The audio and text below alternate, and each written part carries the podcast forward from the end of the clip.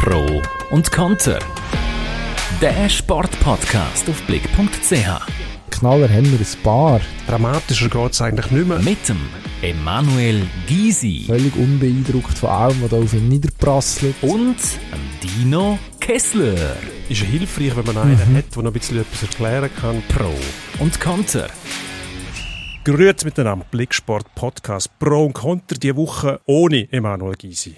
Mit dem Marcel W. Perren, Ski- und Schwingexperte, sportbegeistert. Und wir haben am Telefon bei uns zugeschaltet Waldemar Waldi Hartmann, deutsche Reporter und Sportlegende. Aus gegebenem Anlass, selbstverständlich. Wir schauen nochmal zurück, was beim DFB gelaufen ist in letzter Zeit. Ähm, der Rudi Völler, den kennst du gut. Grüezi Waldi. Grüezi, zusammen ihr. Hoi Waldi. Gell, du verstehst, Marcel. du, du, du verstehst ja perfekt Schweizerdeutsch.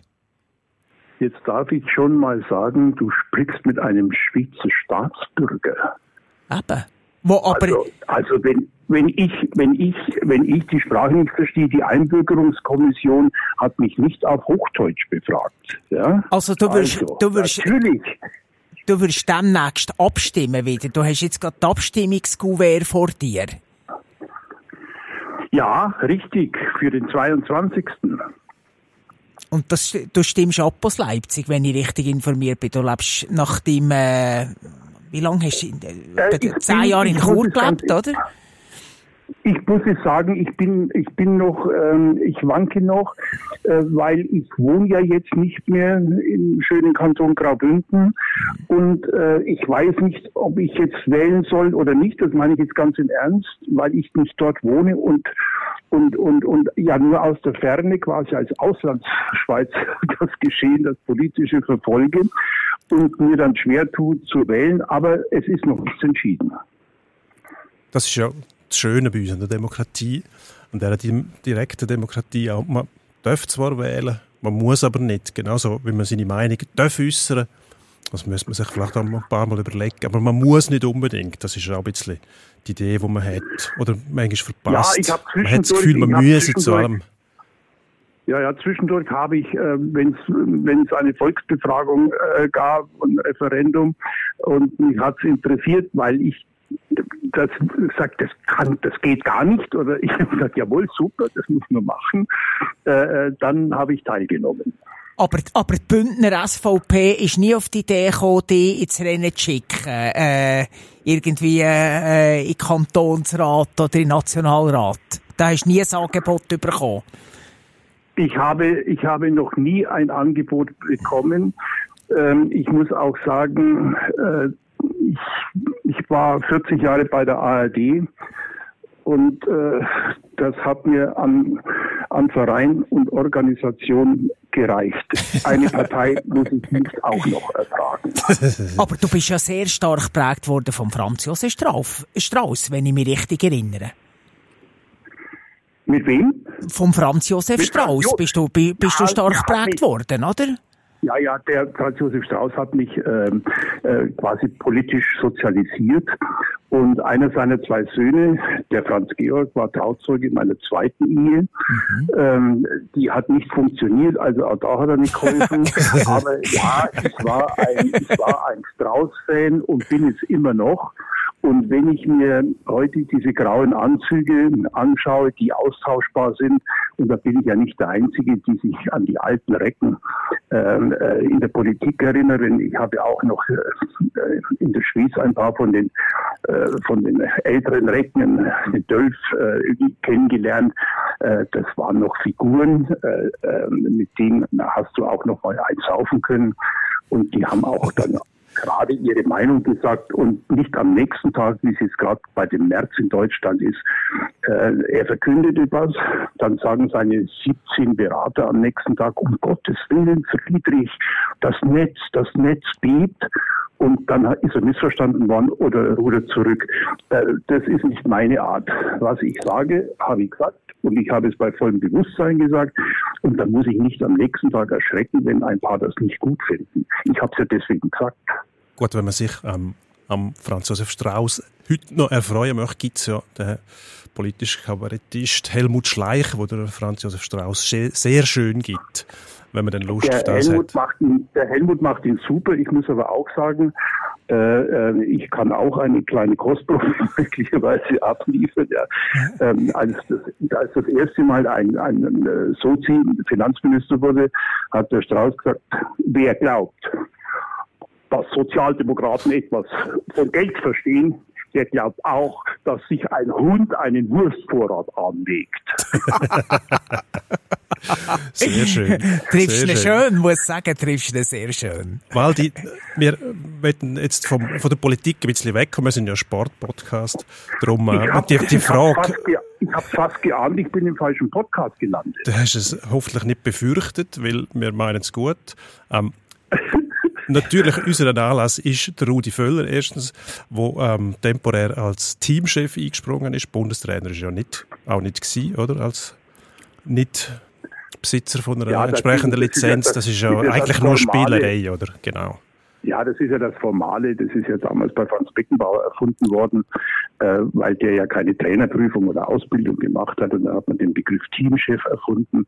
Und äh, bei Rudi war es ja das gleiche Spiel. Der ist ja damals, als man äh, Christoph Daum nicht nehmen konnte, weil der seine Linien gezogen hat, ähm, äh, war diese Trainerfindungskommission zusammengesessen und haben sich angeschaut, da war der Kalli mit dabei, der Meier Vorfelder, der damals Präsident war, und dann haben sie den Rudi angeschaut und haben gesagt, ja Mensch Rudi, du magst das. Und jetzt ging sie bei der Tra Trainerfindungskommission, wie bei der Taskforce heißt das ja jetzt, Taskforce, äh, war das gleiche Spiel, da waren auch die, die, die sieben äh, rumgesessen und äh, haben den Nachfolger gesucht und haben gesagt, äh, Rudi, du magst das. Und dann hat er aber klar und deutlich gesagt, ähm, dass es nur einmal macht. Und dann hat das gegen Frankreich so gut geklappt, dass dann noch viele, viele Menschen auch nochmal einen Anlauf genommen haben und äh, ist aber dabei geblieben. Er war drei Wochen oder vier Wochen bei mir zu Hause. Wir haben ein wunderbares Verhältnis und ich wusste schon, ähm, dass er, äh, dass er auf keinen Fall äh, das weitermacht. Er lebt gerne. Er hat äh, ein Haus in Rom, in dem er sehr oft ist. Seine Frau, Sabrina, ist ja eine Römerin. Und äh, dieses Leben jetzt aufzugeben, nachdem er bei Bayer Leverkusen zurückgetreten ist, mit der Begründung, ich möchte jetzt ein bisschen mehr leben, äh, das nochmal zu verändern, war mir klar, dass er es nicht macht. Du lebst ja auch sehr, sehr feudal, sehr, sehr gut. Und da kann man sagen, oder? in erster Linie wegen Rudi Völler. Deine Rudi-Rente, oder? Ja, äh, ich meine, ich verdanke dem, dass ich schmerzfrei bin und dass ich äh, kostenfrei an diesem Podcast teilnehmen kann. Äh, Ja. Damit das so gesagt weiß nicht, oder? Ja. Ja, Tino, ich, wei- ich weiß nicht, was ihr den anderen Gästen zahlt, aber ich habe die 5000 Franken abgelehnt. Ich habe gesagt, nein, äh, Marcel, da will ich den Ringe Verlag jetzt nicht belasten. so. Nein, seit, seit Rudi 2003, 6. September, das Ganze wie nachts um halb vier mit 2,3 Promille abfragen, äh, mir den Genuss von drei Weißen vorgeworfen hat äh, und ich danach einen zehn Jahre anhaltenden Botschafter, Weißbierbotschaftervertrag bei einer großen Münchner Brauerei bekommen habe, der handelsüblich dotiert war, äh, äh, hat mich das ziemlich schmerzfrei gemacht und deswegen habe ich gesagt, ich habe keine Riester-Rente, die es in Deutschland da gibt, sondern ich habe meine Rudi-Rente. Und du hast den Vertrag können machen, obwohl, dass du dann in diesem Schlagabtausch deutlich gesagt hast, dass du eigentlich gar kein Weißbiertrinker bist, oder? Dass der Wodka Ja, dein ja, das bevorzugter man Drang ist, oder? Ja, da sieht man, wie Marketingagenturen mal nicht, nicht genau zuhören. Unglaublich. Gut, das hätte fast nicht anders können gehen. Also der Rudi hat den Steilpass geliefert und du hast ihn aufgenommen. Egal, ob denn das Weißbier Ja, ich wirklich... muss aber sagen, ja, ich muss aber sagen, Freunde, das war nicht so, dass da die Agenturen oder die Brauereien äh, Schlange gestanden sind. Ich habe, das war am Samstag das Spiel und am Montag habe ich gedacht, äh, ich kann mir jetzt aussuchen, welches Angebot ich annehme. Ja. Es gab aber gar keins zum Aussuchen, Aha. äh, bis ich selbst am Dienstag tätig geworden bin. Und, äh, und dann hat äh, dann hat's geklappt. Also, Also du man hast den, muss Was hast du gemacht? Glück. Wie bist du tätig geworden? Äh, Ich habe ich hab, äh, bei einer großen äh, Gruppe in München, der Kommunikationschef war ein alter Spätzle von mir vom Bayerischen Rundfunk Und den habe ich angerufen und dazu gehört die Pavaner Brauerei, kann man ja sagen. Mhm. Und ich habe gesagt, ich sage jetzt mal, Holger, schlaft ihr Weißbierwaldi? Ich werde auf dem Silbertablett bei der Bildzeitung geliefert. Ich war vom ersten Tag an der Weißbierwaldi. Und ich habe mir gedacht, der bin ich und bleibe ich jetzt wahrscheinlich auch, dann lieber mit einem Biervertrag. Ja? und, äh, und der ist dann tätig geworden. Und so kam es dann, dann ziemlich schnell und auch sehr gut. Hervorragend. Also was will man da sagen? Dann äh, hat sich auch die Frage erübrigt, ob du ein Honorar kriegst, Waldi. Also du musst das als Teil von deinem Weissbiervertrag einfach einstecken, dass da jetzt... Äh, kannst, kannst, du kannst noch zehnmal Paulaner sagen während dem Podcast.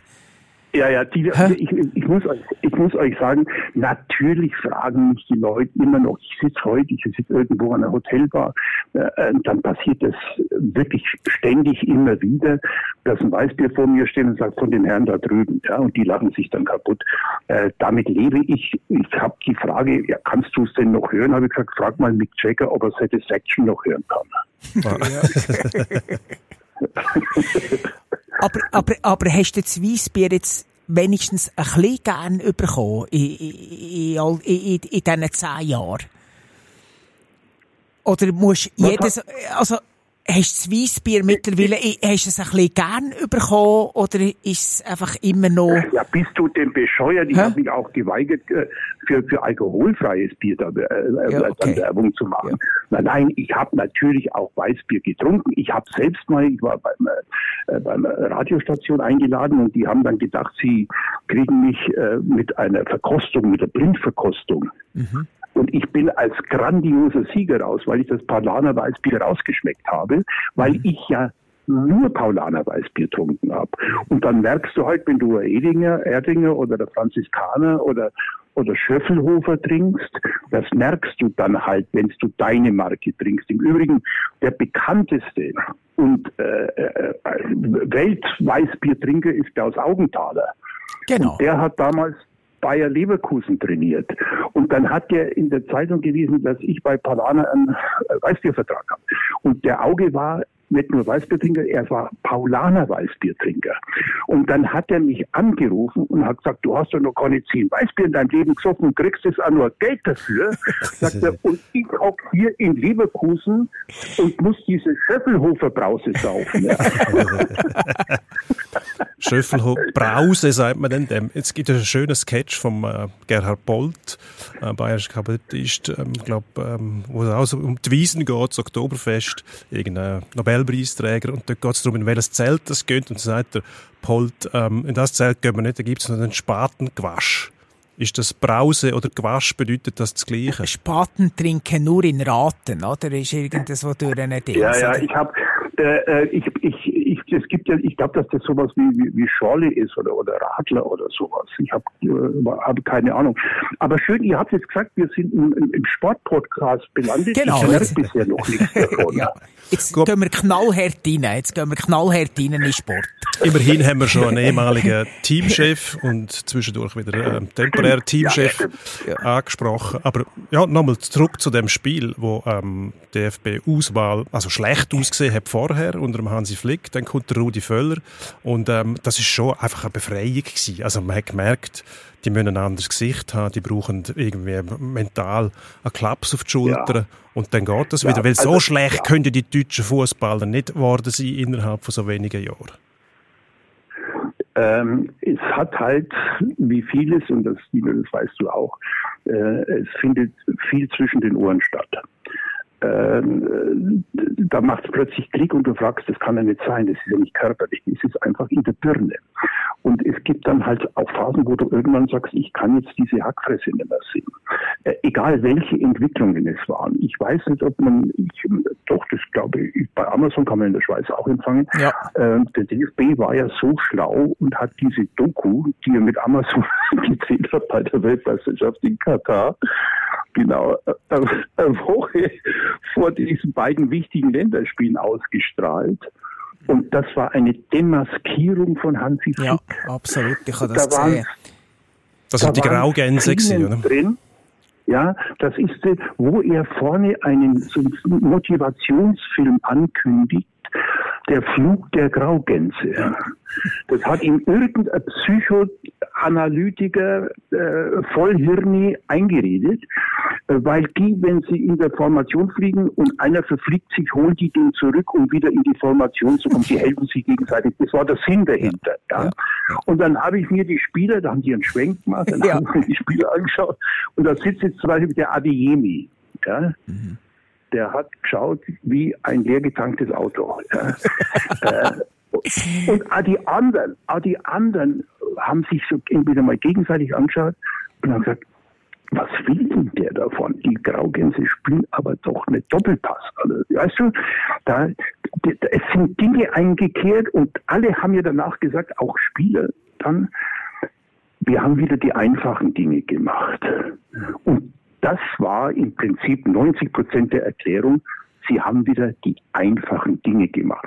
Im Spiel vorher, da nimmt er den Kimmich auf rechts, aber bei Ballbesitz soll der dann in die Mitte. Hey, das sind Absolventen der Lukas Podolski Universität. Du überforderst die Jungs damit. Ja, ich bin, ich, ich, ich bin auch, oder nochmal zurück zu dem Amazon, äh, ich bin schockiert gewesen, oder wie, einfallslos das generell oder seiner Ansprache war, oder wo der Hansi Flick die Mannschaft ja. gehalten hat. Ja, äh, Mit lauter Floskeln und, und Phrasen äh, bestückt. Wirklich ganz Und ich kann nicht können nachvollziehen, wie das möglich ist, dass der gleiche Hansi Flick vor nicht allzu langer Zeit Bayern München zum letzten Champions League geführt hat. Ich sage dir meine Begründung die Mannschaft hatte die Schnauze voll von Nico Kovac. Ja. Der Nico hat, der Nico hat auf John Wayne gemacht. Ja? Mhm. Und dann kam der liebe Hansi. Und der hat eins gemacht, was du als Trainer immer machen solltest. Du sollst die das machen lassen, was sie am besten können. Das ist Fußball in dem Fall. Ja der hat sie wieder einfach Fußball spielen lassen mhm. und hat nicht die, Dis du brauchst natürlich Disziplin, aber das sind ja alles erwachs erwachsene Menschen, die im Jahr vier oder fünf davon 20 Millionen Euro kassieren. Dann kann ich doch erwarten, dass die ihren Job machen. Und wenn es dann hochgeht, jetzt bist du Halbfinale Champions League, dann wirst du natürlich auch geil, noch geiler auf den Titel dann auch. Und dann hat er die einfach laufen lassen. Äh, die, alle großen Trainer, alle großen Trainer haben genau gewusst, wann sie drei Tage freigeben oder wann sie anziehen. Jeder hat sein eigenes natürlich Programm gehabt, aber Hansi war nur nett. Mhm. Und nur nett geht nicht mal, wenn du eine Frau aufreißen willst. Aber ich, eben, jetzt ist ja der Wunsch, everybody's darling, oder auch von der, vor allem von der, von, von der grossen Zeitungen. Rudi Völler macht's nicht weiter. Jetzt hat man den, den Nagelsmann geholt, wo ja nicht einen sehr raumreichen Abgang hatte bei Bayern München. Äh, was erwartest du jetzt? Also, ich habe ja, äh, ich war ja jahrelang der ARD-Mann äh, bei der deutschen Nationalmannschaft und äh, hatte beim Fußball würde man sagen ein schweres Auswärtsspiel sechs Jahre lang Berti Vogt. Mhm. Und ähm, da bin ich dann nach irgendwelchen. Der hat nicht gern so, der hat nicht so gern Wodka getrunken wie du, der Berti Vogt, oder? Nein, nein, der Berti war, in, in, in Amerika hat mein Kollege gesagt, wenn Berti kommt, geht der Spaß. Ja. Und äh, es war schwierig. So. Aber äh, dann bin ich, weißt du, zurückgekommen, gegen Bulgarien raus in den USA, gegen die Kroaten raus in Frankreich und dann daheim in meiner Stammbeiz und der Berti muss weg, der Berti muss weg. Und ich habe immer die Frage gestellt, ja, wer dann? Wer dann? Und wenn ihr euch erinnert, der dann folgte, Riebeck. war Erich Ribbeck. Ja. Und das war der schlechteste Trainer, den der DFB jemals hatte. Also die Alternative war, wen nehmen wir? Dann war im Gespräch. Ja, Paul Breitner ist am Gespräch dann, oder? Oder mit Paul Breitner ist man sich ja dann eigentlich schon einig vor dem Riebeck. Ja, der, äh, der, Paul, wie, wie meinst du als Trainer? Ja, ja. Ja, ja, pass auf, aber das war dann nur 24 Stunden. Ja da hat, was auf der Ablauf war, Paul Breitner hat in der Münchner Abendzeitung ein Interview gegeben, in dem ihr er die gesamte Funktionärsriege des DFB in die Pfanne gehauen hat. Und wenn Paul auf Crashkurs ist, dann scheppert es auch richtig. Pass auf, das Ding ist aber noch nicht im Druck. Ruft ihn Egidius Braun an, Präsident des DFB, und sagt, Herr Breitner, ich habe lange hin und her überlegt und ich habe mich entschieden, Ihnen die Frage zu stellen, ich möchte Sie gerne als Bundestrainer haben. Und der Paul hat gesagt, jawohl, Herr Präsident, bin dabei. Am nächsten Tag ist die AZ mit dem Interview erschienen. Und am Nachmittag hat der Egidius Braun angerufen und sagt, der Breitner, das ist, das ist jetzt dumm gelaufen. Sie werden verstehen, dass ich Sie jetzt nicht mehr durch die Gremien kriege. Das war der eine Nachtbundestrainer des DFB. Herrlich, herrlich die Anekdote. Kehren wir schnell zurück zur äh, Gegenwart. Ähm, hätte man das nicht können machen, wenn jetzt der Rudi Völler gesagt hätte, ich mache das für die EM. Wäre das unvernünftig gewesen? Kann man das heute nicht mehr? Ein Trainer, wo, ähm, ich sage jetzt einmal einfach ein Spielertrainer ist, also ein Trainer für die Spieler, nicht einer, der selber noch spielt, sondern ein Trainer für ja, die Spieler. Bringt man das noch durch? Geht das nicht? Braucht man ja, den Nagelsmann? Dino, die haben, Dino, die haben noch fünf oder sechs Spiele bis dorthin. Kein Quali-Spiel, kein Druck. So, die können sich raussuchen. Jetzt sind wir doch mal ehrlich. Und der Felix Magath hat es jetzt auch öffentlich nochmal gesagt und alle, die Fußball spielen oder wenigstens periphere Ahnung haben, müssen das doch kapieren. Die Spieler lernen doch nicht beim Lehrgang des DFB Fußball spielen. Die werden doch im Verein, die kommen doch aus dem Verein. Aus Dortmund kommen sechs oder sieben, aus Bayern kommen vier oder fünf. Es ist doch eine reine Stimmungssache. Man hat damals gesagt, wie ist es, wenn bei Bayern wieder Theater war oder so, Mensch, fahren wir zur Nationalmannschaft bei Yogi, das war eine Reha-Maßnahme. Ja. Da sind die quasi in Urlaub gefahren. Du musst die Stimmung hochhalten. Du musst ihn nicht überladen. Du musst ihm keinen Rucksack aufsetzen.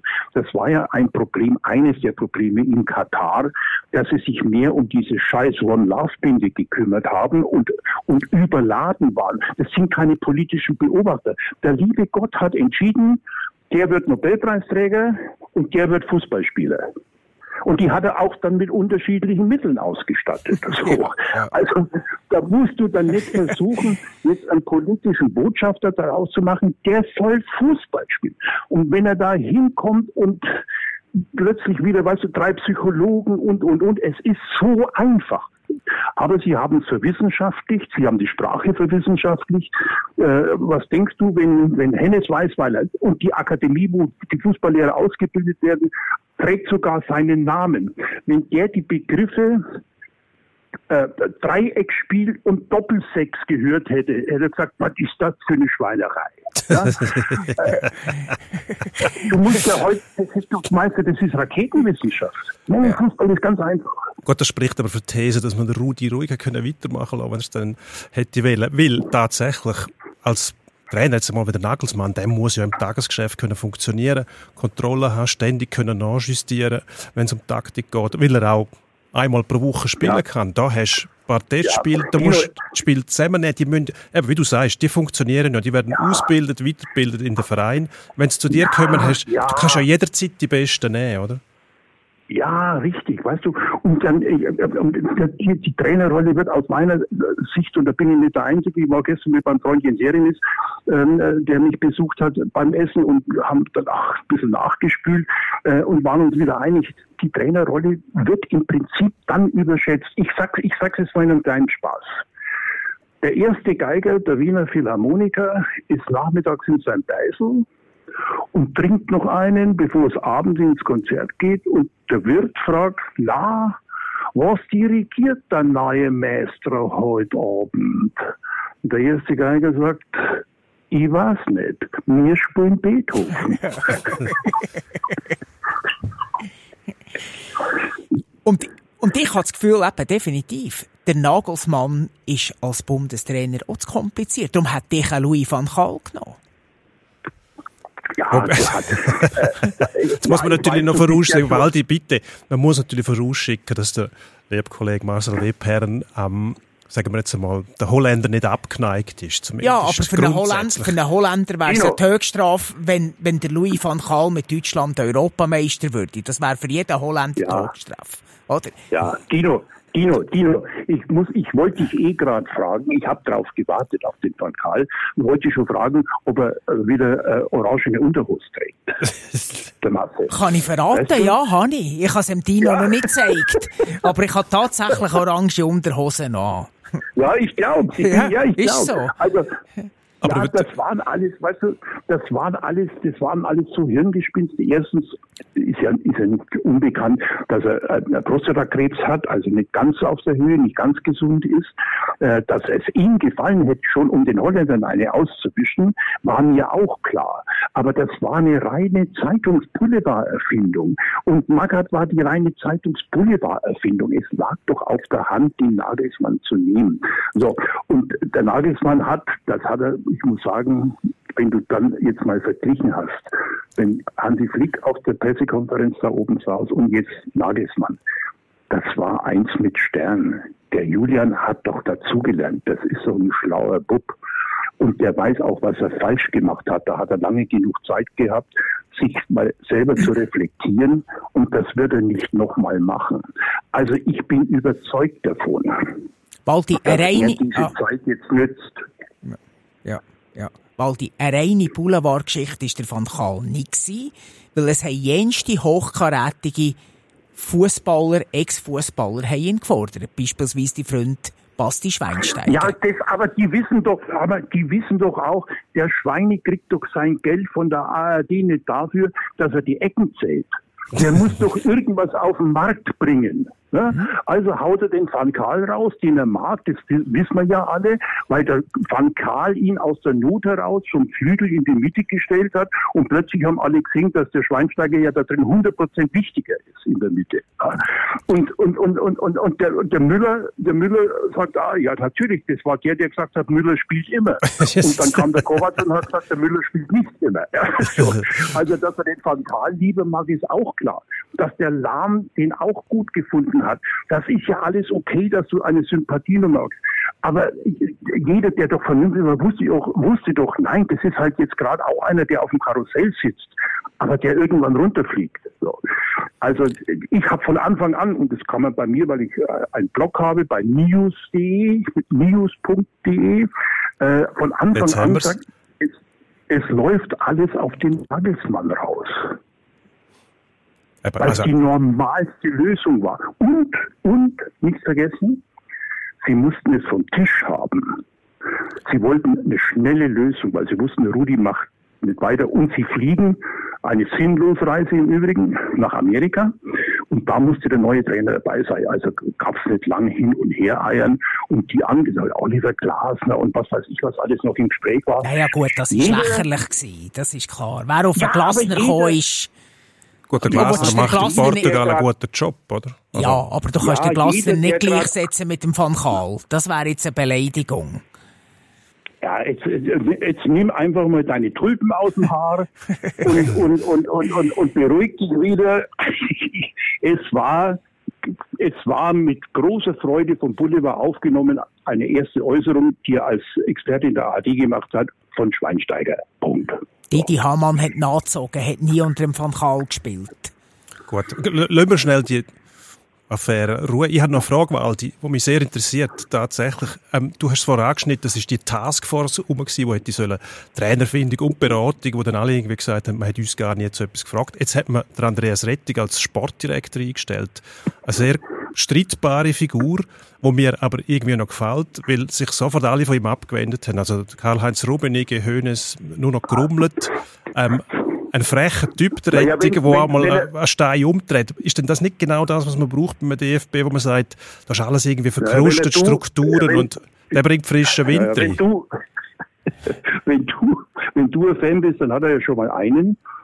ähm, Das ist nicht jetzt. Das ist jetzt der Rettich-Fan. Ich kenne den Andi Rettich, als er Assistent von Rainer Kallmund war. Da hat er die Möglichkeit gehabt, alle Schweinereien dieser Welt zu lernen. Aber der Kalli war immer eine rein kapitalistische Ausrichtung. Ja. Der ist mit dem Bargeldkoffer nach der Wende nach Berlin gefahren und hat den in der Familie Kirsten auf den Tisch gestellt. Dann ist er zum Andi Thom gefahren und hat den nächsten Koffer dorthin gestellt. So. Der Andi Rettich ist, äh, sage ich jetzt mal, der Robert Habeck der Funktionäre. Ja, äh, Nachhaltigkeit, Diversität, alles das, was diese woke Gesellschaft jetzt predigt, hat er gemacht. Er ist der sie selbst ernannte Robin Hood, ja, den Großen das Geld wegnehmen, deswegen hat er beim FC Bayern ja so extrem dicke, dicke Freunde äh, und den bei den Kleinen verteilen. Das war richtig, wo er in Freiburg war, das war richtig, wo er in Augsburg war, das war richtig, wo er auf St. Pauli war und zum Schluss war er übrigens Geschäftsführer bei Viktoria Köln, Drittligist und dort haben sie nach einem Jahr, nach einem Jahr haben sie sich getrennt, weil er dort zum Beispiel eine soziale Stunde musste jeder, der in dem Verein war, auch die Spieler, zum Beispiel Blutspenden oder Altenheim, das sind alles wunderbare Ideen, wunderbare Ideen, aber nicht für ein Millionenwirtschaftsunternehmen wie den DFB, dann, dann soll er zu, zur Heilsarmee oder zu den Samaritern. Es ist alles ist okay. Weißt du, ich ich habe mit dem schon, ach Gott, diskutiert. Mit dem kann man lachen übrigens, weil er ein Rheinländer ist, ja. Aber er hat, er hat jetzt, äh, er hat jetzt eine, eine Stelle, wenn er sich da nichts verändert.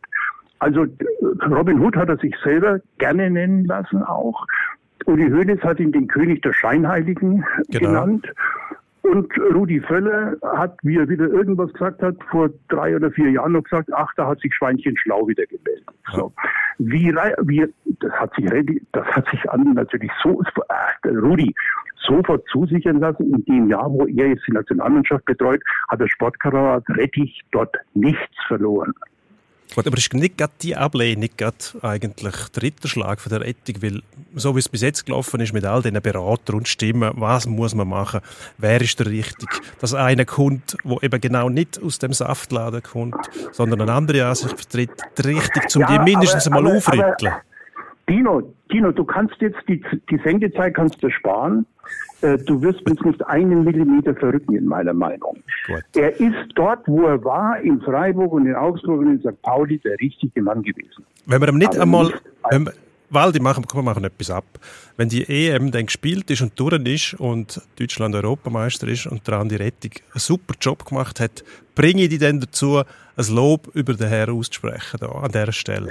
So, also erstens, erstens, wenn Deutschland Europameister wird, haben daran viele Menschen einen Anteil. Der, der überhaupt keinen Anteil daran hat, heißt Andreas Rettig. Unversöhnlich, muss man sagen. Also. Nein, nein, ich sag doch, Schuster, bleib bei deinen Leisten. Ja, ich, ich bewerbe mich ja auch nicht hier äh, äh, bei den Berliner Symphonikern, weil ich nicht Geige spielen kann. Aber vielleicht Mozart oder Beethoven. Ja, nein, ich kann nicht Vivaldi, Vivaldi ist dein Ding. Ach, Kinder, ich, Kinder, Kinder, Kinder. Ich bin, ich bin trotzdem von dir, ich, Waldi, Waldi, ich bin von dir enttäuscht, weil einer, der sich aufgedrängt hätte, hast du nicht ins Spiel gebracht. Und zwar der Chaba Chablusa. Ja, das stimmt. Wieso? wieso? Weil, man, weil man wieder nicht auf dich gehört hat. Ja. ja? Soll ich die Geschichte erzählen? Du, du, du, du schnell unseren Zuhörern äh, erzählen, was wir mit dem Chaba Chablusa meinen. Das war deine Allzweckwaffe, ja. jahrelang. Das kann man, so, so viel kann ja. man verraten. Also, also wir hatten damals in, Mün in, in, in München, als ich den Blickpunkt Sport noch moderiert habe, äh, sind wir immer nach der Sendung in Schwabing in der Kneipe gegangen und da war ein Stammtisch älterer Herren und da war einer dabei, so ein wandelndes Lexikon. Und der hat uns ständig genervt. Wir sind rein, wollten eigentlich mit dem Trinken anfangen, weil wir von der Sendung gekommen sind, lustig waren. Und der hat uns dann voll gelabert und immer so, weißt du, fragen, wer war denn das? Und da haben wir gesagt, jetzt schlagen wir zurück. und kommen, und er kommt schon wieder, und haben wir gesagt, so, pass mal auf, wir wollten heute dich mal was fragen. Deutscher Meister 54 Rot-Weiß Essen, wie, wie haben die in der Abwehr gespielt? Oh, da überfordert es mir bisher. Ja, jetzt. Und dann haben wir vier Namen erfunden. erfunden. Erwin Litschekittel, die anderen zwei weiß ich nicht mehr, und Chaba Shablusa. ja. Also den gab's nicht, ja. So, ja. pass auf. Ein paar Wochen später Bob Europameisterschaft und Eberhard Stanik, unser Chef damals, hat auch Bob übertragen und dann siehst du in der Zeitlupe wie Bob Rumänien 2 fast droht zu stürzen und dann siehst du hinten von der Hand raus, wie sich an der, an der Bahn an und verhindert den Sturz. Und Eberhard sagt live im Fernsehen, da sehen Sie die ganze Routine dieses 37-jährigen Bremsers Chaba Shablusa aus Bukarest. Und wir sitzen in der Redaktion und sagen, hey, der Alte ist geil. Ist das ein Wahnsinn? Und so hat Chaba Shablusa den Eingang in die Reportagen gefunden. Also Ton und Taxis hat dann mal gesagt, ähm, Csaba Jablusa, der beste polnische Plan und Läufer, ist leider im ersten Durchgang schon ausgeschieden. Äh, ich habe ihn äh, Skispringen lassen. Bei mir war er auch schon Co-Trainer äh, bei der Elfenbeinküste äh, bei der Weltmeisterschaft. Also immer wieder taucht Csaba Jablusa auf. Und pass auf, und dann habe ich das ist eine längere Geschichte. Also ich will so sagen, Sepp Meyer war der Nikolaus bei uns ähm, Weihnachtsfechts in der Redaktion und ich hatte Rundschau, Nachrichtensendung, ja, und habe dann am Schluss eine Sport Meldung vom Sport, das glaube ich findet man auf YouTube noch, gesagt, äh, irgendeine Meldung und sagt dann, ähm, beim Tennisfinale in Anzing, weißt du, der Meiersepp kam ja aus Anzing. Anzing, die kam ja, aus Anzing, ja. Ja, genau beim Tennis äh, Tennisturnier in Enzing im Finale ähm, gewann Chaba Shablusa gegen Joe, äh, äh, Joe Meyer 6-4, 6-3 zum Wetter von morgen. Weltklasse. Und kommt vor, und der Meiersepp wollte es nicht glauben, dass es wirklich in der Sendung war und hat von da an immer gesagt, ich bin die Katze von Enzing. Jetzt kommt's. Ein paar Tage später kam ein Brief des Deutschen Tennisbundes, sehr freundlich formuliert. Sie hätten bis jetzt recherchiert, hätten noch nie was von einem ATP-Turnier in Anzing, in Enzing gehört und die beiden Finalisten seien ihnen auch nicht bekannt. Sie bitten um Aufklärung. Das ist sensationell. Da gab es ja noch kein Netz, verstehst du, gab es kein Internet. Ja. Das war das, den einzigen, denen das aufgefallen ist. Und seitdem, ich weiß nicht, ob die Jungen sich das noch trauen, aber so wie so ein Taxi wie der Fritzen dabei war und so, da haben wir Java Bluse immer noch leben lassen, ja. Eine Zeit, wo man noch Humor hätte haben. Scheinbar ist das, hat sich das irgendwann ja, verabschiedet aus, der, aus der, der Redaktion. Humor. Der Deutsche hat Humor. Deutsche, ja, ja, Humor, Humor gibt es überall, man muss ihn nur zulassen. Also das ist, äh, das ist äh, eine Tatsache. Waldi, ähm, sehr schön. Wir danken dir vielmals, dass du für uns Zeit gehabt hast. Wir haben äh, ein bisschen überzogen, ja, fast 40 Minuten, aber es hat sich gelohnt. Ähm, es ist, äh, abgesehen mal von der politischen Diskussion, sehr lustig gewesen. Und äh, wir danken vielmals. Wir werden aber gleich auf dich zurückkommen, wenn äh, Deutschland bei der Europameisterschaft. Danke, Herr Rettig vielleicht gleich. Nicht bei genau, ja, ihr, ihr, ihr, holt mich halt, ihr holt mich halt nach jeder Nieder, äh, nach jedem Sieg, also immer. Gut, das ist, das ist abgemacht. Ja, abgemacht. Okay, alles klar. Danke vielmals, Waldi. Schönen Tag. Legt, legt, euch wieder hin. Ja. ja. Herzlichen Dank, lieber Waldi. Ciao. ciao Tschüss. Ciao, ciao. ciao. Gut, Waldi, danke vielmals. Wir haben jetzt über Fußball, DFB-Trainer, Bundestrainer, der Unterschied, Weißbier, Chaba Chablusa haben wir geredet. Jetzt machen wir einen extremen Wechsel. Wir gehen auf den Schnee. Ähm, Wo der Waldi Hartmann früher auch daheim war, übrigens. Er war jahrelang Skireporter für die ARD. Genau, da haben wir den Bogen schon wieder gespannt. Absolut. Zwar nicht überspannt. Ja. Aber ähm, eine Kontroverse ist am Laufen, ein streitbares Thema. Ähm, es gibt in der nächsten Saison eine Kombinationswertung, wenn ich das richtig verstanden habe. Nicht mehr wie früher, wo der gleich fahren muss, sondern wir haben einen, der Slalom fährt, also einen Slalom-Spezialist, einen, der die Abfahrt fährt, Abfahrtsspezialist selbstverständlich.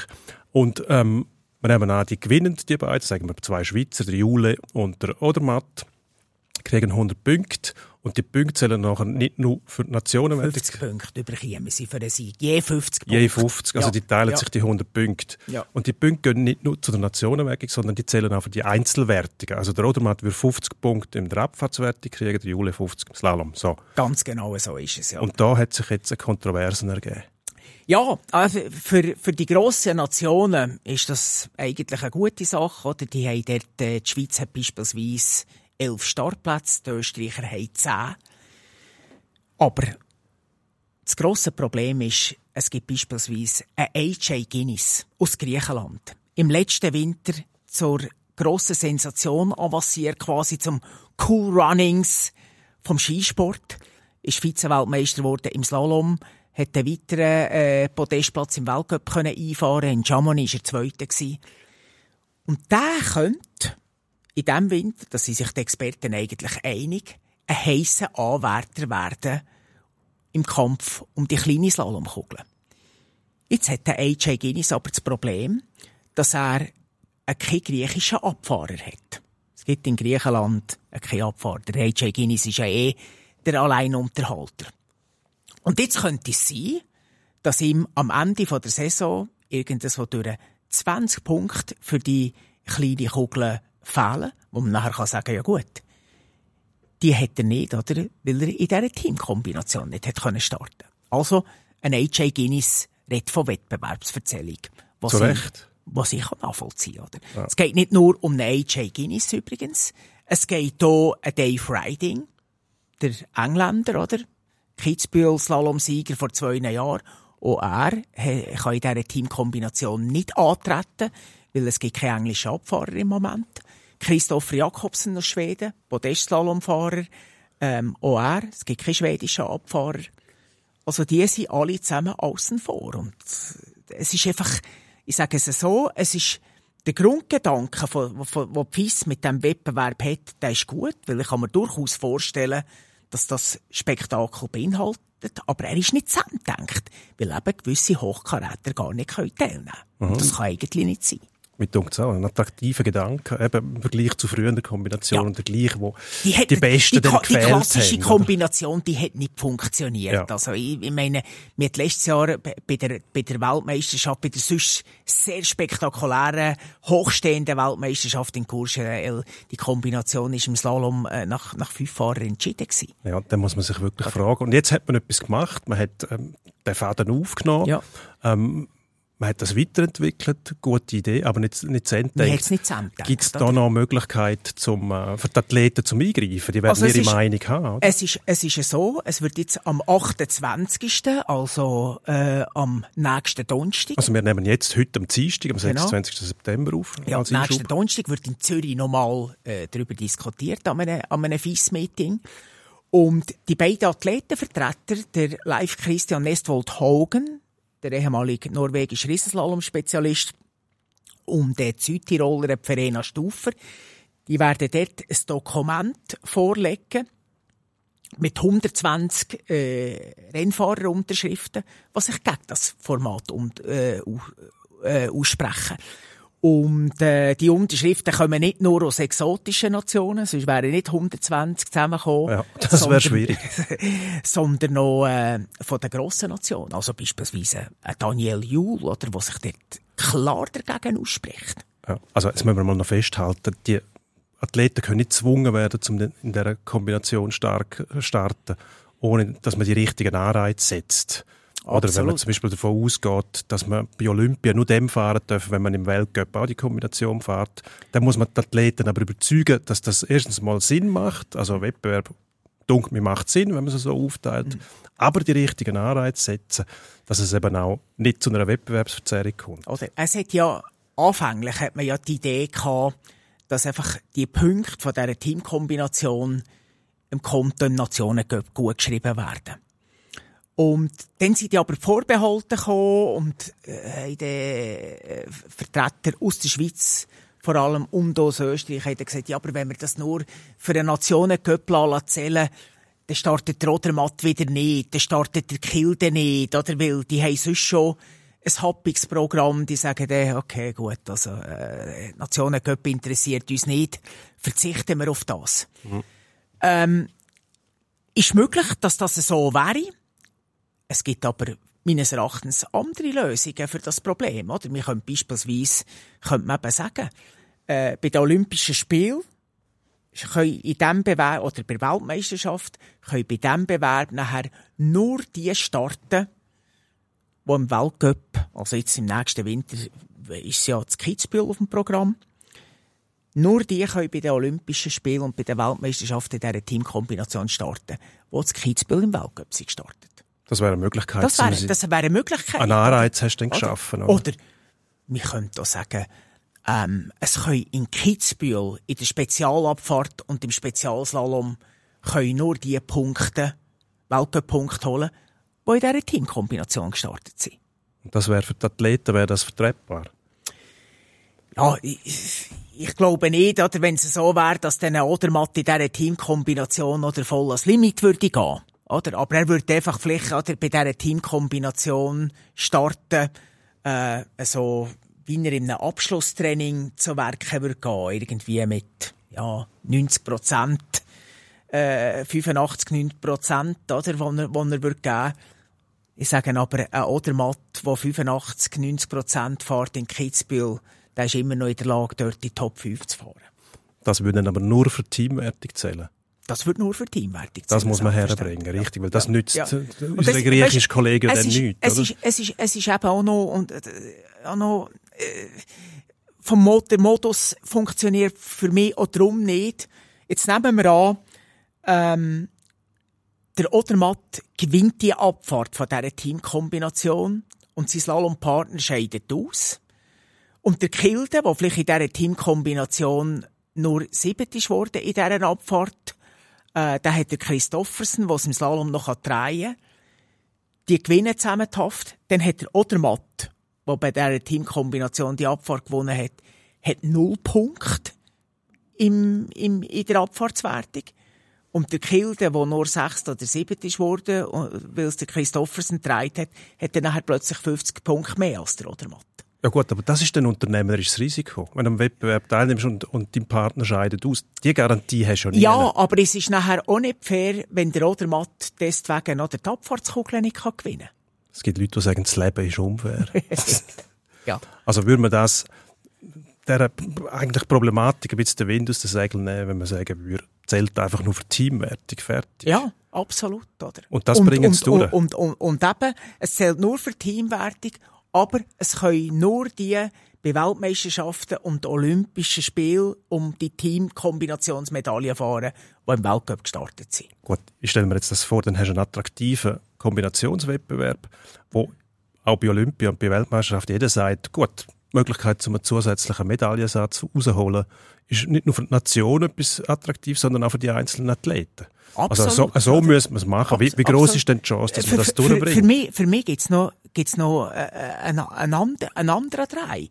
Ich fänd's noch spannender, wenn man würd es international machen, also wenn man internationale Paarungen würde machen. Man will ja immer wieder den Skisport international populärer machen.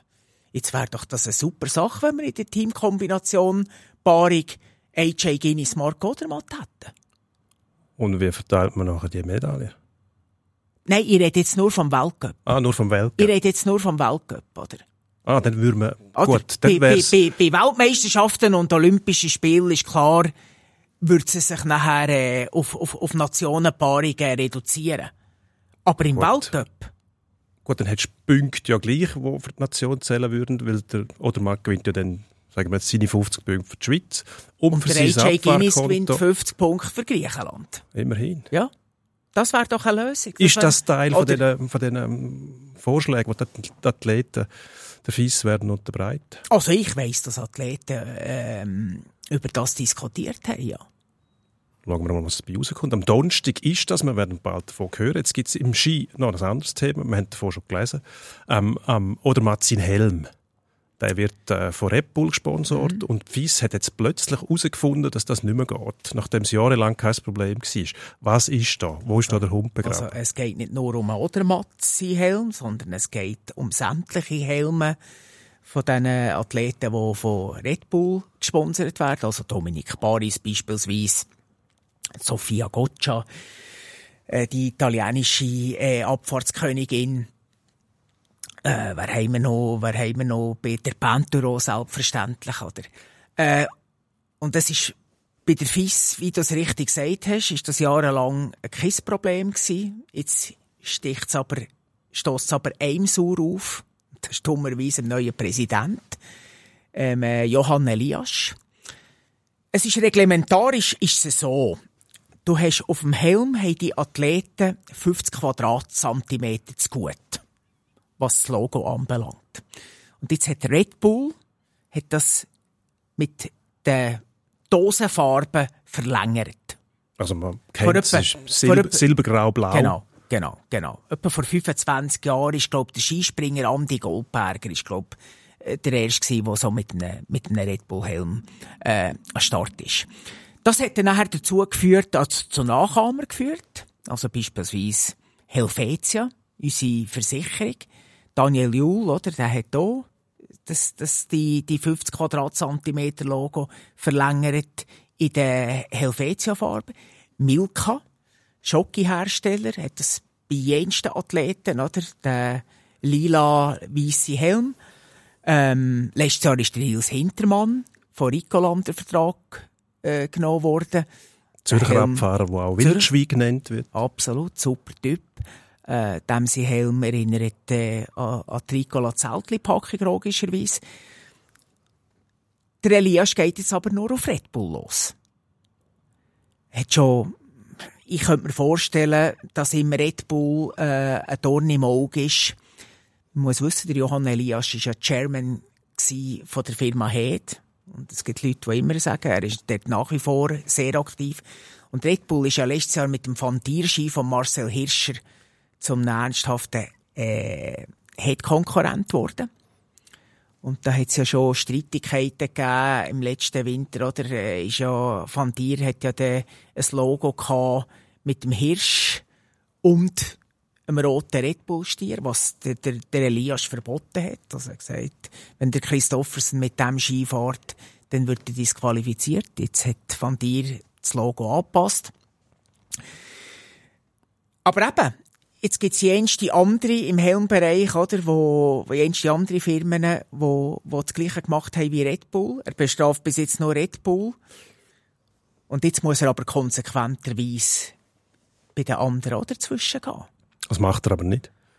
Ja, er muss es machen, weil, und das ist das, was der Peter Schröcksnadel sagt, oder? Er hat damit, mit dem Entscheid, hat er sich selber, oder, eine Falle gestellt, wo er praktisch nicht mehr rauskommt. Peter er Schröcksnadel, müssen wir vielleicht sagen, für die, die nicht ehemaliger österreichischer äh, also Skigeneral über vier Jahrzehnte, oder? Ist er ein sehr erfolgreicher Präsident gewesen.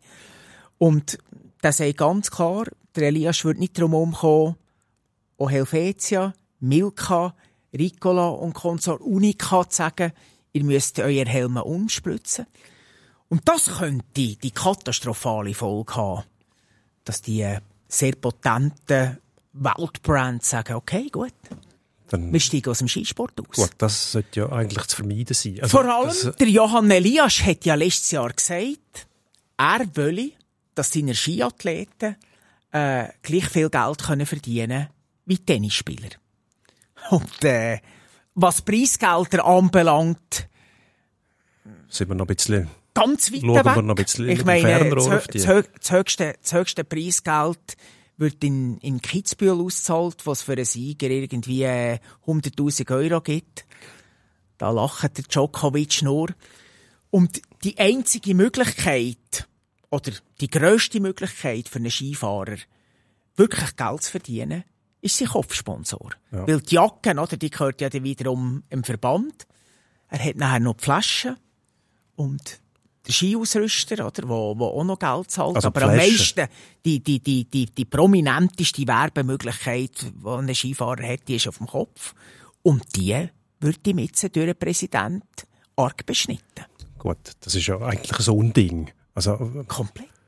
Ein, Komplett. ein Solo vom, vom Verbandspräsident, wo aus Ablehnung Ja. gegen einen Sponsor nachher merkt, jetzt Ja. muss er nachziehen und so gefördert er eigentlich die ganze Industrie. Total. Und ich habe es vorhin gesagt, den Red Bull Helm, den haben wir vor 25 Jahren, haben wir den zuerst mal gehabt. Äh, der damalige Vizepräsident Gianfranco Kasper hat nie ein Wort gesagt gegen das. Und die anderen Vorstandsmitglieder haben nie moniert. Das ist übrigens so jetzt so. Ich weiss, in diesem Vice Council sind eigentlich alle der Meinung, dass man das weiterhin so dürfte machen. Zumal es ja auch im Reglement, es ist im Reglement nie geschrieben, deutsch und deutlich, dass das nicht geht. Also Grauzone. steht so in einer Grauzone, ganz genau. Und in diesem Vice Council sind eigentlich alle der Meinung, oder, dass die weiterhin in dieser Grauzone sich sollen dürfen aufhalten, weil sie eben ähm, äh, das Ja, ja. wichtigste Gut oder, von diesem Sport unterstützen, die Athleten. Nur der Helias sieht es anders. Ähm, kann man dem Herz Handwerk legen? Das ist nicht das erste Mal, dass man den Namen hört oder liest. Also es sind schon Kontroversen gewesen um ähm, gewisse Anzüge, die man gelesen hat. Das liegt mit Head noch irgendwo durch.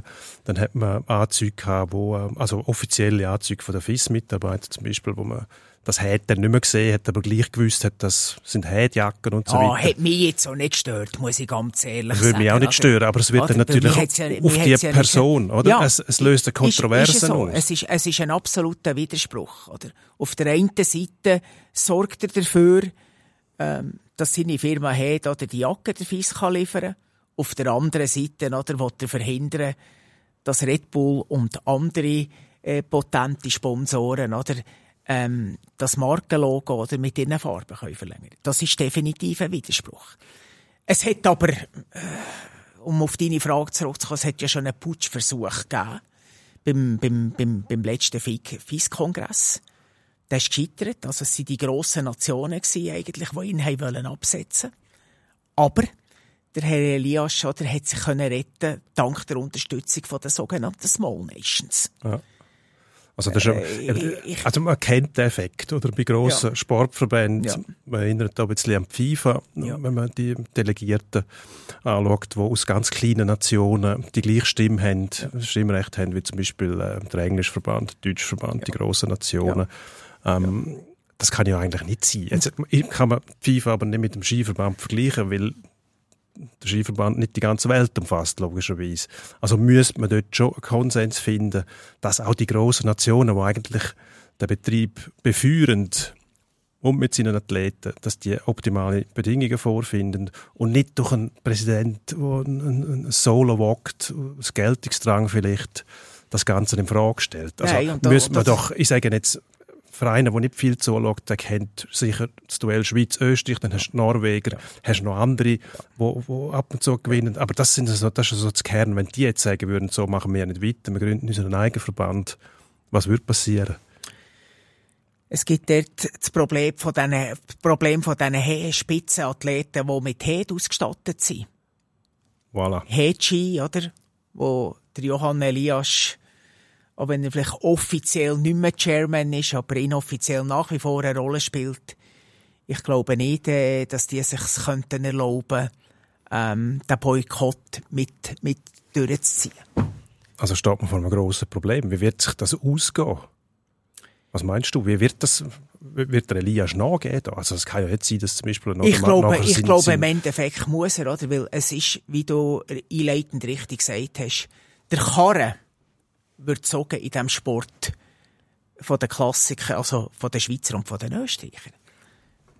Sämtliche, sämtliche Weltcup-Klassiker, Kitzbühel, Schladming, Wengen, Adelboden, die finden auf Schweizer und auf österreichischem Boden statt. Und ich glaube schon, oder, dass, dass, dass im Endeffekt der Druck, der von dort äh, kommen wird, zu gross sein wird sein, dass der Elias oder auf seine Linie kann durchziehen kann. Eben, der müsste ja dann irgendwann auch einsehen, dass er sich da auf, gefährlichem Terrain bewegt. Ähm, sagen wir jetzt einmal, nur bloß wegen einem Helmsponsor. Also eben die 50 Quadratzentimeter. Ob denn das der ganze Helm ist oder nicht, das ist ja eigentlich nicht wesentlich. Also die Marken sehen schon eh. Also wie viel das es denn ist schlussendlich, sollte eigentlich niemand stören. Das Nein, das ist aber- ein ziemlich klein kariertes Problem. komplett klein kariert, oder? Und der Skisport kann sich so eine kleine Kariertheit oder einfach nicht erlauben. Weil eben, wir haben es letztes Jahr gesehen, oder? Bei dieser tollen Weltmeisterschaft in Frankreich. Wir hatten dort irgendwo durch einen Zuschauerschnitt von, von, sagen wir jetzt einmal, von 4000 Leuten. Ähm, oder anders ausgedrückt, sobald, dass wir mit dem Sport die Schweiz oder Österreich verlassen, oder dann sind wir einfach im absoluten Randsportbereich. Gut, das, das muss man auch im Kopf haben. Also Das- man muss ja die das- ganzen Veranstaltungen, die am Fernsehen vielleicht attraktiv wirken, eben Courchevel, Frankreich, Alpenregion, nicht weit weg, aber die Unterschiede sind dann schon massiv. Also kann man sich es gar nicht leisten, eigentlich sich selber zu sabotieren durch den PR-Stunts. Bloß wegen einem Helmsponsor so eine Kontroverse auszulösen. Meines Erachtens nicht. Nein, ganz klar nicht. Gut, so. Jetzt müssen wir eins korrigieren. Wir müssen nämlich schnell nochmal die Unterlage wechseln. Wir gehen noch vom Schnee auf das Eis. Das ist zwar der gleiche Werkstoff in einer anderen Aggregatform. Du bist ein grosser SCB-Fan. Mhm. Du hast in den letzten Jahren schwer müssen leiden. Schwer. Ja. Wie hat dir der Saisonstart vom SCB jetzt gut getan? Wir haben einen neuen Trainer, Jussi Tappola. Wir haben ein paar neue Ausländer, einen schwedischen Goalie. Und ähm, der SCB ist nach fünf Runden, glaube ich, auf äh, Platz vier, wenn es mir recht ist, mittlerweile verdrängt worden von der ZSC Lions. Fünf Spiele, zehn Punkte. Ist eigentlich ein guter Saisonstart. Man ist oben dabei, man hat äh, Haufen Match gewonnen. Vor allem macht der SCB einen guten Eindruck, denkt es mir. Ja, die Art und Weise, wie sie spielen, finde ich äh, extrem geil. Es gibt, stört mich einfach beispielsweise, dass man, dass man nicht auf der, die, die Linie nicht durchzieht oder mit dem Schweizer Goalie. Ich denke einfach da auch ein bisschen an das gesamte Schweizer Hockey. Ich habe, das hat mir letztes Jahr, obwohl er weiss Gott nicht fehlerlos war, oder, hat mir das gefallen, dass man eigentlich lange an dem Schweizer Goalie hat festgehalten. Ich sage einfach, wir werden dort, oder, in ein riesen Problem reinlaufen auf der Goalie-Position. Goalie-Position, oder, wo Schweizer Hockey, äh, jahrelang oder auszeichnet hat auf dem internationalen Parkett oder angefangen, wenn ich mich mag erinnern, von einem Olivier Anke, äh, nachher über Dosio, Pavoni, äh, Tino Gerber. Wir haben immer Top-Leute im Goal. Und ich glaube, äh, wenn ich die Entwicklungen so ein bisschen reinziehe, werden wir das äh, in fünf, sechs Jahren spätestens nicht mehr haben. Ähm, ich sehe auch, was, was, was, was, mich, was mich stresst beim SCB, spielen im Moment genau zwei aus der eigenen Nachwuchsabteilung. Und das ist schon das, was ich, das Einzige, was ich eigentlich Mark Lüthi immer vorgeworfen habe. Ich habe ein hohes Stück auf Mark Lüthi, weil er Ende 90er Jahre der SCB gerettet aber was ihm vorwürfen, er hat einfach jahrelang nie richtig Geld in den Nachwuchs investiert. Und jetzt hat man mit einem Marktstreit einen Top-Mann, der sich gerne ein bisschen oder, um den Nachwuchs gekümmert hätte, der in den Nachwuchs investiert hat. Aber ähm, ja, er kommt mit seinen Ideen beim Herrn Lüthi auch nicht wirklich durch. Das finde ich einfach schade. Gut, muss das vielleicht schnell erklären. Der Marc Streit ist immer noch im Verwaltungsrat vom SCB, Ja. ohne eigentliches Mandat, aber was alles andere betrifft, er ist, glaube bis letztes Jahr noch bei den Junioren aktiv. ist gewesen. regelmässig mit den Junioren auf die, wo ich sage, ist ein Segen gewesen. Ich meine, das hast ja in Schweden und in Finnland hast ja das noch und nöcher, oder, dass die ehemaligen Genau. Galionsfiguren äh, aus der NHL mit diesen Jungen nachher quasi wieder bei ihren Heimclub aufs Eis gehen. Mark Streit, ist einer der das machen. Und das ist so ein bisschen, wenn man nochmal zurückkommt zu Schweden und Finnland, das ist so ein bisschen der natürliche Lebenszyklus von so, einem, sagen wir, Athlet, Aktiven, wird äh, irgendwann einmal spielen, dann wird er ein guter Spieler, geht vielleicht in die NHL, wird irgendwann Trainer und dann geht er zurück, wird vielleicht Trainer sein, bei den Aktiven noch, aber irgendwann in Nachwuchs zurück. Das Genau. ist ein ganz natürlicher Zyklus dort und den haben wir in der Schweiz Das ist eigentlich übrigens gar so nicht. Philosophie wieder bei meinem Lieblingsthema im holländischen Fußball. die ehemaligen Hochkaräter, die sind fast alle oder Trainer im Nachwuchs. Dennis Bergkamp oder beispielsweise bei Ajax. Roy Mackay. Alle arbeiten im Nachwuchs. Ich glaube, den Dennis Bergkamp ist natürlich ein Vorteil, da muss er nicht viel fliegen, nehme ich an. das könnte man auch noch so umlegen. Ja, Mal schauen, ich bin definitiv. mal gespannt, wenn er dann, wenn er dann vielleicht einmal Trainer wird, sagen wir in der Premier League oder so, wie es dann aussieht. Gut, Gut, ja, er ist dann ja, geht ja dann noch. er ist ja bei Arsenal, oder? Ist er ja jahrelang äh, nicht geflogen oder? und ist gleich äh, immer äh, beim Auswärtsspiel pünktlich angekommen. Ist er dann einmal früher mit dem Zug abgefahren oder wie hat er das gemacht? Mit dem Mannschaftsbus ist er viel, oder? Ist, ist, er- ist er viel über die Straße, Okay. oder? Also, Dennis Bergkamp ist ja übrigens bis 1994, oder? Ist der ganz normal geflogen. Und dann hat Oranien vor dem Viertelfinal äh, in Dallas müssen notlanden. Und das ist ihn dann so heftig eingefahren, dass er von dem Moment an gesagt hat, ich, ich fliege nicht mehr. Aber äh, zurück zum SCB. Genau. Ich bin ja immer einer von denen, der gesagt hat, Bern ist kein Fußballkanton, sondern ein Hockeykanton. Da werden gewisse Leute von IB wahrscheinlich widersprechen wollen. Ja, mit, und mittlerweile auch zu Recht, aber ich habe immer gesagt, EWR-Abstimmungssonntag 1992. Oha. Dort äh, ist die Affische so gewesen, dass IB hat können Wintermeister werden mit einem Sieg über das Grande GC, mit dem Don Leo Benhacker als Trainer. Und IB können Wintermeister werden und gleichzeitig das Grande GC in die Auf- Abstiegsrunde verbannen. Ich bin dann im Stadion nicht wegen IBE, sondern wegen Leo Benhacker. es sind irgendwie 5600 Zuschauer dort. Eine halbe Stunde nach dem IBGC-Match in der Almend, ähm, SCB irgendwie in der Tabelle dritt gegen das Schlusslicht Aschwa ausverkauftes Haus. Und jetzt ist es definitiv nicht mehr so, oder? Jetzt ist das neue Wankdorf ist regelmäßig voll mit IB. Und der SCB hat da jetzt, ich glaube, die, die, die, die letzten Match sind nie ausverkauft gewesen, oder? Trotz dem verheißungsvollen äh, Saisonstart hat man die Leute, die man mal hatte, noch nicht zurück. Und ja, gut, das sind natürlich auch jetzt drei Jahre gewesen, wo man, wo man ja, aber schon weißt, gestarbt hat. Also das hat auch eine Auswirkung. Der erste SCB-Match, den ich als kleiner Bub gesehen habe, glaube ich, bei der ersten Klasse gewesen, äh, 1985, Nazi B, Bern gegen Langenthal, als verkauftes Haus. Ja, gut, das ist ein Phänomen, das In muss man sagen. Also der? SCB mit seinen Zuschauerzahlen, Ja, oder? Aber jetzt noch schnell eine Frage, was hat das mit der EWR-Abstimmung zu tun? Ist das nur wegen dem Sonntag gewesen? Ja, das ist mir einfach geblieben, oder? Das Ah, weil ist der der ist EWR-Abstimmungssonntag gewesen, oder?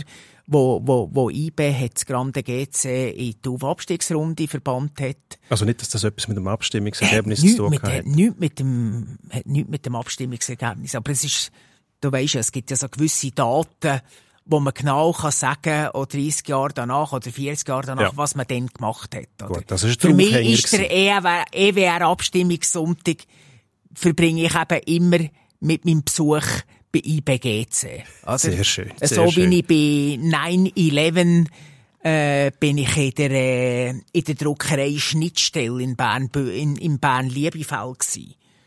Ja. Oder?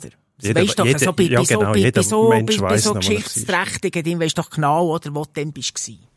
Stimmt, stimmt. Gell? Absolut. Oder kannst du mir nicht sagen, wo du am EWR-Abstimmungssonntag bist? Ähm, da bin ich in Bern gewesen. Eben, hast du gegen Aschua gespielt, wahrscheinlich, oder? Muss sein, ja. Genau. Ich weiß nicht, wie wir mit dem Thomas Frabetz, nein, lassen wir das. Diskutiert darüber, was abzustimmen ist.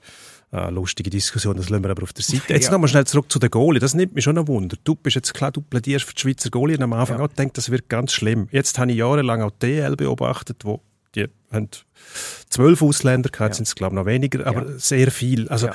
Die ganze Ausländerdiskussion geht mir eh ein bisschen auf den Keks, weil wir haben eine Sonderregelung, wo eigentlich juristisch gar nicht verhebt. Also man sagt, man nimmt so viel. Vielleicht würde es anders sein, wenn man die Schranken würde öffnen, dann würde niemand mehr zählen. Könnte man so viele Ausländer holen, wie man will. In Schweden wird das praktiziert. Dort redet eigentlich niemand von den Ausländern, die holen, wenn sie es brauchen, wenn sie mal ein Loch haben. Generell spielen die mit mehr Nachwuchs. Gut, haben wir nicht. Aber Goalie, tatsächlich, hast du nicht das Gefühl, dass es auch ein Anreiz ist, wenn die Schweizer Goalie, wo wir, wir haben immer noch sehr gute Goalies, darf man nicht vergessen. Ähm, Gut, und aber wir haben mit dem Akira Schmid, oder, in der NHL. wieder einer in der NHL, eine richtig. Riesennummer, oder? Nur wird er sehr wahrscheinlich äh, für Weltmeisterschaften nicht einsetzbar sein, weil er mit den Devils noch äh, in den Playoffs wird sein. Hoffen wir das für ihn. Aber es ist ja auch ein Anreiz, wenn die Schweizer Goalies sehen, was die Ausländer zu leisten imstand sind. Wir haben also wirklich sehr gute Leistungen. Eben der SCB hat jetzt auch irgendwie reagiert. Es ist noch eine schwierige Situation ähm, für den jungen Wüterich im SCB-Goal. Also er ist dort im Goal gewesen, letztes Jahr. Das war auch eine schwierige Phase, gewesen, wo die Mannschaft nicht Ja. immer oder nicht häufig sehr gut gespielt hat. Wir haben äh, einen Haufen Probleme gehabt dort mit Stau in der Garderobe zum Teil. Ähm, also nicht das Klima, sage ich jetzt mal, für einen jungen Goalie zum Gedeihen. Andererseits hat er auch Haufen Erfahrungen können sammeln. Man sagt einmal so ein bisschen, so schwierige Zeit, dann musst du Widerstände überwinden, das bringt dich weiter. Gut. Aber es muss dich weiterbringen, dann musst du auch wieder spielen können. Jetzt haben wir die ersten Match gehabt, von fünf hat er, glaube ich, einen gespielt, dann aber gerade einen Shootout gemacht. Also man sieht da schon, ähm, die Chance ist um, dass er sich weiterentwickelt. Ich hoffe es, oder? Und man hat ja beim SCB, oder, hat man ja noch mittlerweile äh, das wunderbare Nebengleis in Basel geschafft. Wo beispielsweise der junge Henauer jetzt spielt, oder? Ist, ist, ist für mich äh, äh, ein Goalie mit einem sehr grossen Potenzial. Und der kommt dort, oder, regelmässig, oder, auf ordentlichem Niveau, äh, kommt er dort zum Einsatz. Ja, ich habe einfach, ich bin letztes Jahr so schockiert gewesen, oder aufgrund von unserem gemeinsamen Kollegen Del Curto, äh, habe ich die Österreicher ein bisschen intensiver verfolgt. Ja. Und dort ist ja irgendwo durch einen im Goal gestanden, der bei seinem Club, also ist, das, die haben einen als Nummer eins, der bei seinem Club irgendwie die Nummer drei ist. Ja, das ist dann die Extremsituation. Oder? Oder? Ja, gut. Aber das ist das Risiko, das auch hast, sage jetzt als Hockeynation. Wir sehen bei uns äh, National League und der Hockeyverband ziehen nicht immer am gleichen Strick. Also verschiedene Interessen, die berücksichtigt werden. Aber dass ein Club natürlich sagt, wenn unser Goalie nicht langt, dann holen wir einen aus dem Ausland, wie jetzt der SCB auch gesagt hat. Vielleicht aber auch mit dem Hintergedanken, dass man mal einen guten Saisonstart herbringt, dass sich die Gemüter ein bisschen beruhigen und dann der Wüterich, wenn das Klima mal ein bisschen anders ist, auch wieder mehr zum Einsatz kommt. Ich hoffe es. Wir, oder? Das wär, wahrscheinlich wäre das die Zauberformel. Müssen wir sich darauf verlassen können. Ja, ja. Gut. Marcel, Perren, ich danke dir vielmals, dass du da bist. Den Schlussspurt schenken wir uns heute, weil unser Studio ist jetzt dann wieder besetzt. Ähm, hat sehr viel Spaß gemacht mit dir über Ski, Hockey. Ähm, was haben wir noch? Ja, wir haben Waldi Hartmann haben wir noch gehabt, dürfen wir nicht vergessen. Waldi ist eine Perle. Goldige Gelegenheit, oder? goldige Gelegenheit. Mit, wenn, wenn, der, wenn der Waldi äh, in einer Sendung ist, dann kann nicht einmal ich irgendetwas falsch machen. Das ist ein schöner Schluss. Ja. Danke vielmals fürs Zuhören. Wir freuen uns auf nächste Woche. Bis bald. Pro und Konter.